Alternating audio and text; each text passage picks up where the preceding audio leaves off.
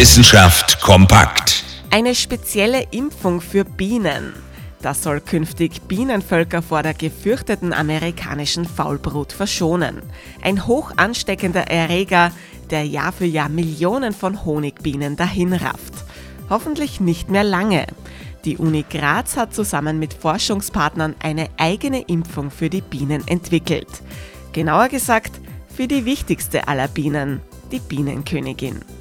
Die Impfung funktioniert nach einem bekannten Muster. Teile des abgetöteten Erregers werden der Bienenkönigin über die Nahrung verabreicht.